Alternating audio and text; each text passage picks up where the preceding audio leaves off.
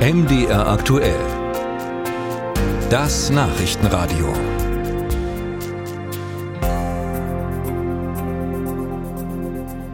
Vor einem halben Jahr hat die Kopfzentrumgruppe in Leipzig Starkzahlen gemacht. Es gab Durchsuchungen, 300 Polizisten in den HNO-Praxen und in der sogenannten Aquaklinik.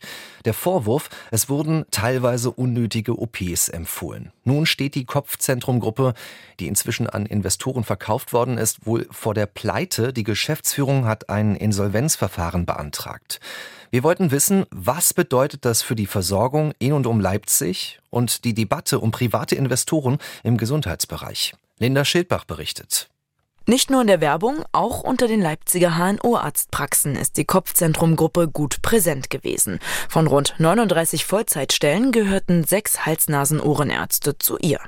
Auch wenn es für Dauerpatienten hart sei, einen Arzt zu verlieren, entwarnt der Vorstandsvorsitzende der Kassenärztlichen Vereinigung in Sachsen, Klaus Heckemann. Für die Versorgung insgesamt sehen wir wenig Probleme weil wir relativ sicher sind, dass diese Ärzte, die dort momentan angestellt waren, relativ schnell andere Möglichkeiten der Beschäftigung finden. Sie können in die eigene Niederlassung gehen, sich in einer anderen Praxis anstellen lassen. Und diese Übergangsphase sollte nicht länger als ein halbes Jahr dauern, schätzt die Kassenärztliche Vereinigung.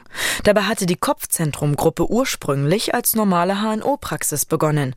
Inzwischen ist sie an eine Investorengruppe aus Frankfurt am Main verkauft worden. Generell betrachtet seien private Investoren im Gesundheitswesen ein Spiel mit dem Feuer, sagt Heckemann. Weil mittlerweile die äh, großen Private Equity Fonds und sowas das entdeckt haben. Es ist ja wohl im zahnärztlichen Bereich sogar noch schlimmer.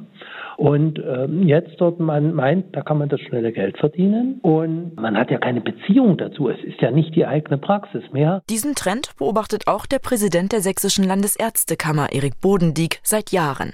Er fordert deshalb eine Begrenzung der Investitionstätigkeit in die medizinische Versorgung hinein, weil wir dort negative Auswirkungen für die Patientenversorgung sehen. Also es geht hier um ein Profitinteresse, was von externen Investoren erhoben wird, bedient werden soll. Und das sei für ein solidarisches Gesundheitssystem nicht abbildbar, findet der Ärztekammerpräsident.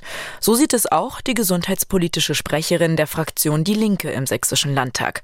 Susanne Schaper plädiert sogar für ein Verbot von privaten Investoren in medizinischen Versorgungszentren. Wenn man es schon zulasse, dann sei es, um Pleiten zu vermeiden. Die Kassenärztliche Vereinigung, die hier schon schauen muss, was mit ihren Kassenarztsitzen passiert und das auch kontrollieren muss. Das Staatsministerium zieht sich ja meist darauf zurück, dass es in der Selbstverwaltung ist. Das sei der falsche Ansatz, kritisieren wiederum die Kassenärztliche Vereinigung und Landesärztekammer. Denn ausgerechnet die Ärzteschaft hatte damals vor so einem System gewarnt. Dagegen hält der gesundheitspolitische Sprecher der CDU-Fraktion, Alexander Dirks, nichts davon, private Investoren grundsätzlich zu verteufeln.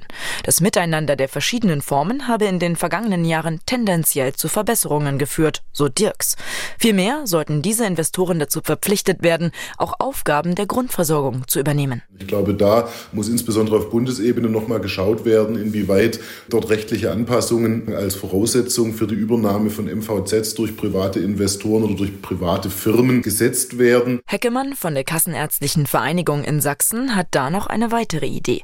An jedem Praxisschild sollte dranstehen, wer wirtschaftlich dafür verantwortlich ist, also wer am Ende das Geld verdient. Am besten auch noch mit Firmenadresse, wenn ich dort dann auch noch sehe, dass das am Ende auf den Kaimaninseln ist, wo das Geld hingeht, würde vielleicht mancher sagen, oh, ist nicht so ganz meins. So Klaus Heckemann.